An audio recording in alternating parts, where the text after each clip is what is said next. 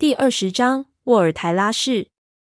爱德华会在钟塔下，在广场北方，在右边有条窄巷。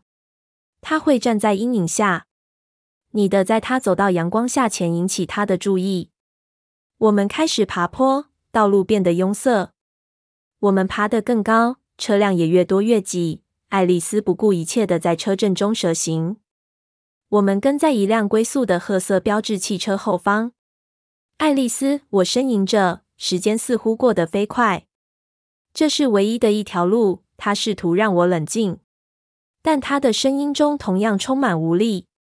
前方车辆似乎不动，太阳更明亮了，好像已经在头顶。车子一辆接一辆。等我们更近一点，我可以看见车子停在路上，行人在路边。我一开始以为是人们塞得不耐烦，这我容易了解。然后我们沿着 Z 型山路再往上一点，我看见城外的大停车场已停满了车，拥挤的人们的走进门内，没有人可以开车进去。爱丽丝，我急切地低语。我知道，她脸色像冰一样。我们开得够慢，所以我能看清周遭。我发现今天风很大，涌向大门的人群，个个抓紧帽子，压住被风吹乱的发，衣物被风吹得鼓起飞扬。我还注意到到处都是红色，大门旁的红衣、红帽、红旗，像长长的红色缎带，迎风飞舞。正当我看着时，一个女人绑在头发上那条鲜红色丝巾突然被风吹落，丝巾被风吹到她头顶，在空中盘旋舞动，好像有生命似的。她朝上方一跳，伸出手想抓住，但丝巾被风吹得更高，像是贴在阴暗古老墙面的一道鲜红色补丁。贝拉，爱丽丝用低沉凶猛的语气很快地说：“我看不出保镖的决定。”如果等等还是看不到你的一个人行动，你的用跑的，问人家普利欧利宫在哪，朝人们告诉你的方向跑去，别迷路了。普利欧利宫，普利欧利宫，我一再重念这个地名，不敢忘记。不然就问钟塔在哪。如果他们会说英文的话，我会到处看看，想法子找到隐蔽的地点，好让自己进到城内。我点头。普利欧利宫，爱德华会在钟塔下，在广场北方，在右边有条窄巷，他会站在阴影下。你的在他走到阳光下前引起他的注意。我焦虑的点头。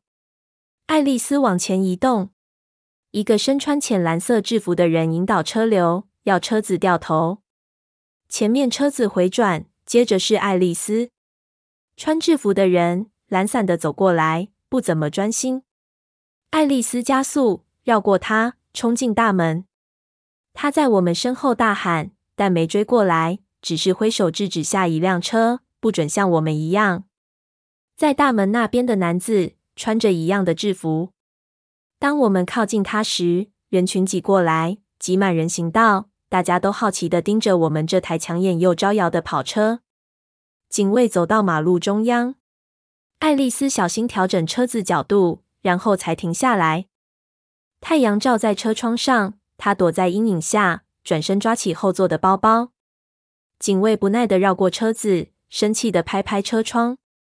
他摇下车窗到一半，我发现，当警卫看见他戴着黑墨镜时，多看了两眼。抱歉，今天只有游览车可以开进城内，小姐。他说英文，但口音很重。他的语气相当有礼，好像希望有更好的消息给这位美丽的小姐。这是私人导游。爱丽丝露出诱惑的笑容。她将手伸出车窗，在阳光下，我一开始僵住，直到我发现她戴着遮到手肘的长手套。他握住还在拍打车窗的警卫的手，拉进车内，将某个东西塞进他掌心，然后握着起他的手指。他有点昏眩。他张开手，看着手心握着的一捆钱，最外面一张是千元大钞。这是个玩笑吗？他低声说。爱丽丝的笑容让人炫目。如果你觉得是玩笑的话，他看着他，双眼睁得老大。我紧张的看着。如果爱德华真的执行他的计划，我们只剩不到五分钟。我有点赶时间，他暗示，但仍然保持微笑。警卫眨眨眼，然后将钱收到袋内，退后一步，挥手放行。经过的行人似乎没人注意到这桩安静的交易。爱丽丝开进城内，我们同时放松的叹了口气。街道很窄，和褪色红褐色大楼一样的彩色石头路，让阴暗处的街道更显阴暗。小巷有种氛围，墙上插满红旗，每隔几码就一面，旗子在风中飞扬，在窄狭的小巷中发出飘扬的声音。到处都是人。减缓我们前进的速度。快到了，爱丽丝鼓励我。我抓着车门把，准备等她一开口就跳下车。她突然加速往前开，然后猛地停住。人群对我们扬起拳头，大声咒骂。我很高兴，我完全听不懂。他转向一条小路，根本不适合车子通过。当我们开过去时，震惊的人们的将身子贴在两旁的门板上。在小路尽头，我们发现另一条街道。这边的大楼比较高，大楼群聚相邻，因此阳光完全照不到人行道。两边也没什么飞扬的红旗。这里的人也比其他地方少。爱丽丝停下车，车一停，我就打开车门。她指着前方，街道变得愈来愈宽，通向一个明亮的开阔空间。那边，我们要到广场的最南边。直直跑过去，对面到钟塔的右边。我会自己想办法。他突然喘气，当他能再次开口时，声音变得嘶哑。他们到处都是。我僵住了，但他将我推出车外。忘了他们。你只有两分钟。跑，贝拉，跑！他大喊。我下车时，他还在喊。我没停下来看爱丽丝消失在阴影中。我也没关上车门。我推开前方的人往前跑，但小心脚下不平整的石头路面。走出黑暗小巷，照在大广场的明亮阳光，让我差点睁不开眼。风呼呼吹向我，飞扬的发遮住我的视线。我没注意到有人墙，直到我撞到人。没有路，没有出口，到处都是人挤人。我焦虑地推开人群，挡开他们回推的手臂。当我努力找条出路时，我听见人们不耐的抱怨，这让我更加痛苦。但他们说的话我都听不懂。人群脸上满是愤怒与惊讶，到处都是红色。一位金发女子神情愤怒，她颈上围着一条红色丝巾，看起来像一个可怕的伤口。一个男子将孩子高举在肩头，让小孩能从高处俯瞰人群。那孩子低头对我笑。他的口中装着假的吸血鬼利牙。人群在我身边推挤，将我推到错误的方向。钟塔很醒目，这让我很高兴，否则我无法维持笔直前进的路线。但钟塔上的两只指针朝上指着无情的太阳。虽然我猛烈地推开人群，但我知道我来不及了。我连一半都还没跑到，我不可能成功的。我真是个又蠢又慢的人类。而我们都会因为这样的原因死亡。我希望爱丽丝能脱得了身。我希望她能从前方的阴暗处看到我，知道我的失败，这样他就能回家和贾斯伯在一起。我听着周围愤怒的喊叫声，想辨认出我想找到的声音。当爱德华被人发现时的倒抽一口气，或是尖叫。然后我看见人潮中有个缺口，我能看见前方的圆形空间。我更急切地往前冲，直到自己的小腿撞到砖块，才发现广场中央有座宽大方正的喷泉。当我发现自己能用力拖着双脚，再到膝盖那么深的喷泉中涉水前进时，我安慰的快哭了。我走过喷泉，水花溅得我一身。虽然在太阳下，风仍旧冰冷，一身湿使得冰冷更加难受与痛苦。但这喷泉很宽大。能让我穿越广场中央，离目的地更近了。当我撞到喷泉边缘，我没停下来。我用喷泉的低墙当成跳板，跳出去加入人群中。现在大家都主动避开我了，避开我往前跑时，一身湿扬起的水花。我抬头再次看着钟塔，一个深沉如雷般的报时钟响，响彻广场。让我脚底下的石板路都为之震动。孩童大哭，用双手遮住双耳。我边跑边尖叫。爱德华，我尖叫，知道这根本没用。人群如此吵杂，我的声音如此微弱，但我无法停止尖叫。钟声又响。我跑过一个抱着孩子的妇人，孩子的发在炫目的阳光下近乎白色。一个高大的男子环绕着他们，身上都穿着红衣。当我匆忙跑过他们之间时，那男子大声警告着。钟声又响了。在身穿红衣的男子的另一边，人群中有个缺口。广场上的游客们漫无目的的在钟塔下转来转去。我双眼搜寻钟塔下方右边的阴暗小巷，我看不到有任何巷弄，人还是太多。钟又响了，现在很难看清一切。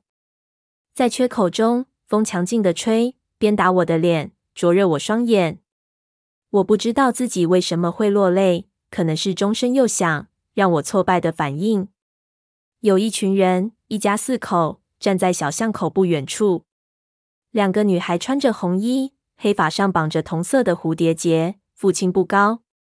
我似乎看见阴暗中有个亮亮的东西，就在他肩头后方。我冲向他们，想在满眼泪光中看清楚。钟声又响了。最小的那个女孩用双手遮住耳朵。我已经近得能听见她高亢的声音。他父亲惊讶的看着我冲向他们，我口中不断高呼爱德华的名字。较大的那个女孩咯咯笑，朝他母亲说话，不耐地指着阴影。我突然转弯绕过那个父亲，他一把抓住孩子，避开我。我全力冲刺，朝他们身后那阴暗的地方冲过去。钟塔在我头顶。爱德华，不！我尖叫。但我的声音被群众的大吼掩盖。我现在能看见他了，但我知道他并没有看见我。真的是他，这次不是幻觉。我知道，我那失真的幻觉对他真不公平。爱德华站在那边，一动也不动，像座雕像，离巷口不到几尺远。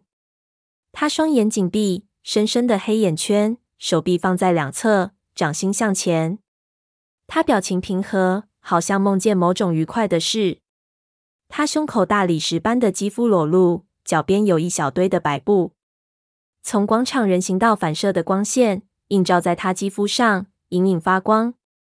我没看过这么美丽的景象。虽然我边跑喘不过气还尖叫，我仍旧感激。前七个月不算什么，他在森林中说过的话不算什么。就算他不要我也没关系。除了他，我什么都不要。无论我还能活多久。钟声又响了，他跨出一大步，要踏进阳光内。不，我尖叫。爱德华看着我，他没在听。他的笑容真美。他举起一脚跨出，让自己走进阳光下。我重重撞向他，力道强的让我滚倒在地。幸好他用双手扶住我，撑住我。我无法呼吸的垂下头。当中又响起，他张开漆黑的双眸。他安静惊讶的低头看着我，真令人惊讶。他说，迷人的声音充满好奇，带着幽默。卡莱尔是对的，爱德华。我想喘气，但说不出话来。你的回到阴影下，快点。他似乎被逗乐了，双手轻柔的沿着我脸颊游走。显然不关注我要他回去的事。我再次催促他走回小巷内，尽我最大可能。钟又响了，但他没有反应。这真的很奇怪。我知道我们正陷入险境，但是本能的，我感觉很好。这一切都很美好。我能感觉我的心都快跳出胸口，脉搏中血流动得很快。他的肌肤传递出的美好感觉充塞肺部。好像胸口从未有伤动过。我很完美，不是被治好，而是从未受伤。我不敢相信这么快。我什么都没感觉到，他们真厉害。他愉快地说，再次闭上眼，将唇抵在我发上，声音像蜜一样甜，一样迷人。死神虽然吸干了你甜蜜的气息，他的力量却没有摧毁你的美丽。他低声说：“我知道他是在念宋罗密欧在墓室的台词，钟敲出最后一响。你闻起来和往日一样。”他继续说：“可能这是地狱，我不在乎，我可以接受。我没死。”我打断他：“你也没死。拜托，爱德华，我们的快走，他们快来了。”我挣扎着挣脱他的环抱。他困惑的挑高眉：“怎么了？”他礼貌的问。“我们没死，还没死，但我们的在佛度里过来钱快。”我边说，他脸上同时闪过理解。我还没说完，他突然扯着我穿过阴影，不费力地转过我的身子，让我的背贴着砖墙。他背对着我，脸朝着巷子，手臂张开，保护性地站在我身前。我躲在他手臂下，看见两个黑影。欢迎，先生们。表面上听来，爱德华的声音平静又愉悦。我不认为今天需要你们的服务，但如果你们能将我的感谢告诉主人，我会很感激。我们这段谈话能改到更适当的地方进行吗？一个平静的声音威胁说。我想没这个必要。爱德华的声音现在变得坚毅。我知道你们的指示。菲利克斯，我没打破任何规定。菲利克斯并不是只说你接近在阳光下。另一个阴影以平静的语气说：“他们两人都披着烟灰色的斗篷，我们得找更好的遮蔽。”我马上来。爱德华干涩地说：“贝拉，你为什么不回到广场上享受庆典？”不，带那女孩来。第一个阴影说，声音中不知怎地有着色眯眯的感觉。我想不了，爱德华礼貌地说出不同意。他的声音很平板、冷酷。他在权衡轻重，我看得出他打算抗战。不，我低声说。嘘，他对我低语。菲利克斯，第二个更理性的阴影提醒，不能在这里。他转向爱德华。厄洛只是想和你谈谈，如果你决定不逼我们出手的话。当然，爱德华同意。但让这女孩走，恐怕这不可能。礼貌的阴影遗憾地说：“我们的遵守规则。”那我恐怕无法接受厄洛的邀请。迪米崔，很好，菲利克斯干脆地说。我双眼寻找阴影，看见菲利克斯是个很高大的人，双肩厚实。他的身材让我想起艾蜜特。厄洛会很失望的。迪米崔叹口气。我相信他会克服这个失望，爱德华回答。菲利克斯和迪米崔慢慢走进我们这个小巷，两人分开，所以能从两边包抄我们。他们要在巷内动手，避开人群。阳光不会在他们肌肤上造成反光，因为在斗篷的保护下很安全。爱德华没动，他在保护我。突然，爱德华猛地转身，面对着弯弯曲曲的暗巷。迪米崔和菲利克斯也是，他们似乎能感应到某种我无法感觉的东西。我们该注意礼貌。一个轻松的声音建议：“有女士在场呢。”爱丽丝敏捷地走到爱德华身边，很随心，看不出紧张。她看起来好小一只，像一岁的瓷娃娃，小小的手臂像孩童。迪米崔和菲利克斯都站直身子，斗篷被风略微吹开。菲利克斯脸色一僵，显然他们不喜欢人数变多。我们不是一个人，他提醒他俩。迪米崔看着他身后，几码远外就是广场。那个小家庭里身穿红衣的女孩看着我们，母亲急切的和父亲说话，双眼也看着我们五人。当他看见迪米崔盯着他们看时，转开头。男子走远几步，走进广场。拍拍一个穿着红上衣的男人的肩头，迪米崔摇摇头：“拜托，爱德华，讲点道理。你也是。”爱德华同意。我们现在就会安静的离开，不会闹事。迪米崔沮丧的叹口气：“至少让我们私下讨论。”六个身穿红衣的男子现在加入那一家人，以紧张的神情看着我们。我察觉到。爱德华站在我身前，那保护我的姿势正是引起他们注意的一种警讯。我想尖叫着要他们快跑。爱德华紧咬牙关。不，菲利克斯笑了。够了！这声音又高又尖，来自我们身后。我从爱德华的另一只手后偷看，看见一个小小的黑影朝我们而来。我知道一定是另一个对方的人，但是谁？我一开始以为是个年轻人。这个新来的像爱丽丝一样个头娇小、细瘦苍白的棕发，理成平头，也穿着斗篷，更暗的颜色，近乎黑色。身材细瘦，看不出男女，但脸庞像男孩一样俊秀。大眼睛，鹅蛋脸，连名画家波提切利画中的天使与他相比，都变得像怪物一样为之失色，连玫瑰都为之失色。他的个头不显眼，但他出现造成的反应让我困惑。菲利克斯和迪米崔马上松了一口气，后退到原本防守的位置，站在墙边。爱德华垂下原本护着我的手臂，站好，但还是很防备。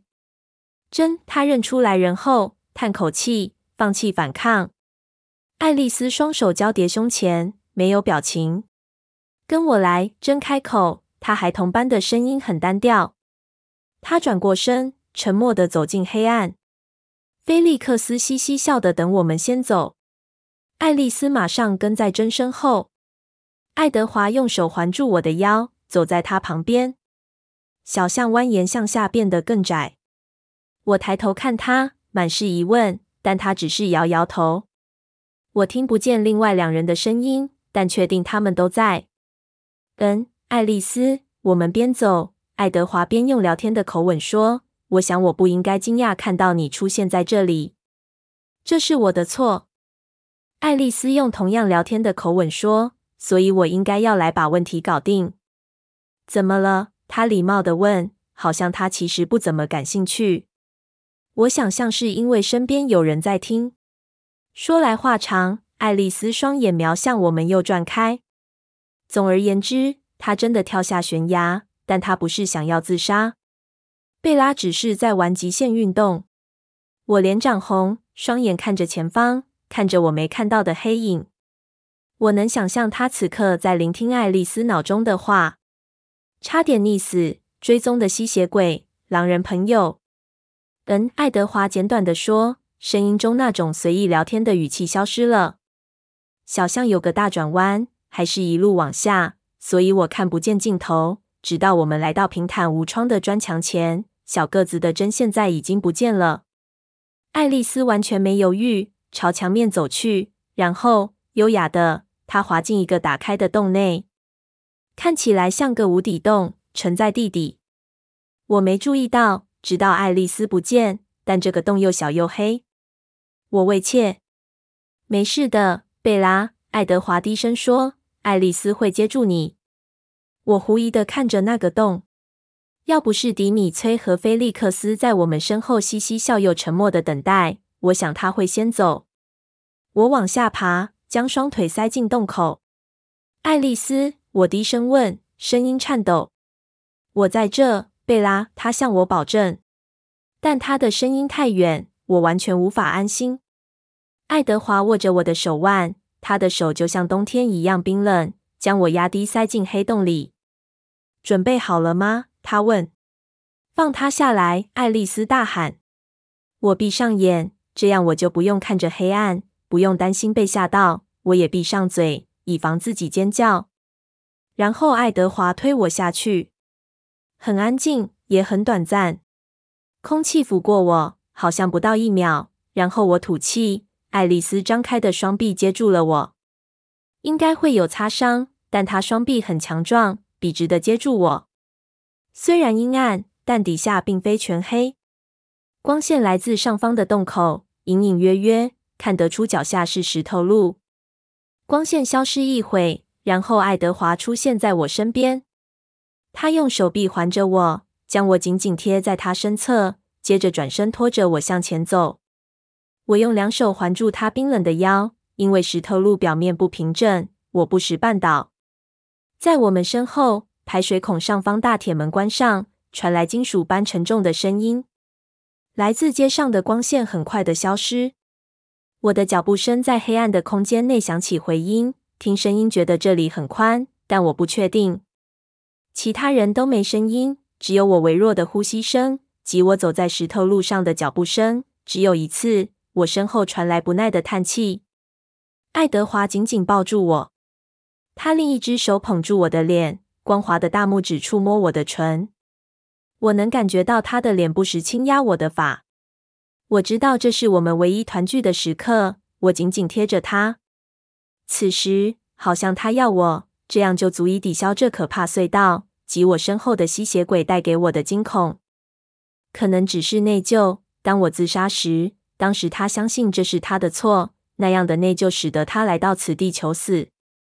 我感觉得到他紧抿的唇抵着我前额。我不关心他为什么这么做，但至少我在死前可以和他在一起，这比活一辈子还好。我希望我能问他，接着会发生什么事。我绝望的想知道我们会怎么死，好像能事先知道的话会比较好。但我无法开口，在这样的环境下，就算是低语，其他人都会听见，还有我的每一次呼吸、心跳。我脚下的路面持续通往地底，让我的幽闭恐惧症更严重。幸好有爱德华的手抚摸着我的脸庞，让我不至于尖叫。我说不出光线是打哪来的，但四周逐渐由一片漆黑转为暗灰。我们在很低的拱门隧道里，四周灰石上有黑色的字印，像滴漏的墨水。我在发抖，我想是因为恐惧。但等到我牙齿打颤，我才知道自己很冷。我的衣服还是湿的，地底的温度又低得像冬天一样。再加上爱德华的肌肤，他马上就明白，松开我，只是牵着我的手。不要！我颤抖着说，手环住他。我不介意冷，谁知道我们还能感觉多久？他冰冷的手摩擦我的手臂，想让我温暖。我们在隧道内匆匆行走，也许只有我感觉很匆忙。我的缓慢让某些人感到不耐。我想是菲利克斯。我不时听见他重重的叹气。隧道尽头是道铁闸，铁条很粗，像我手臂一样。有一扇小门，爱德华低头走进去。那是一间宽大明亮的石室。课当一声，铁闸被猛地关上，接着传来上锁的声音。我害怕的不敢看身后。长室的另一边是一扇又低又重的木门。很厚实，我知道厚实是因为门开着。我们走进门内，我惊讶的看见，然后自动放松。然而在我身边，爱德华更为紧张，下巴绷得更紧了。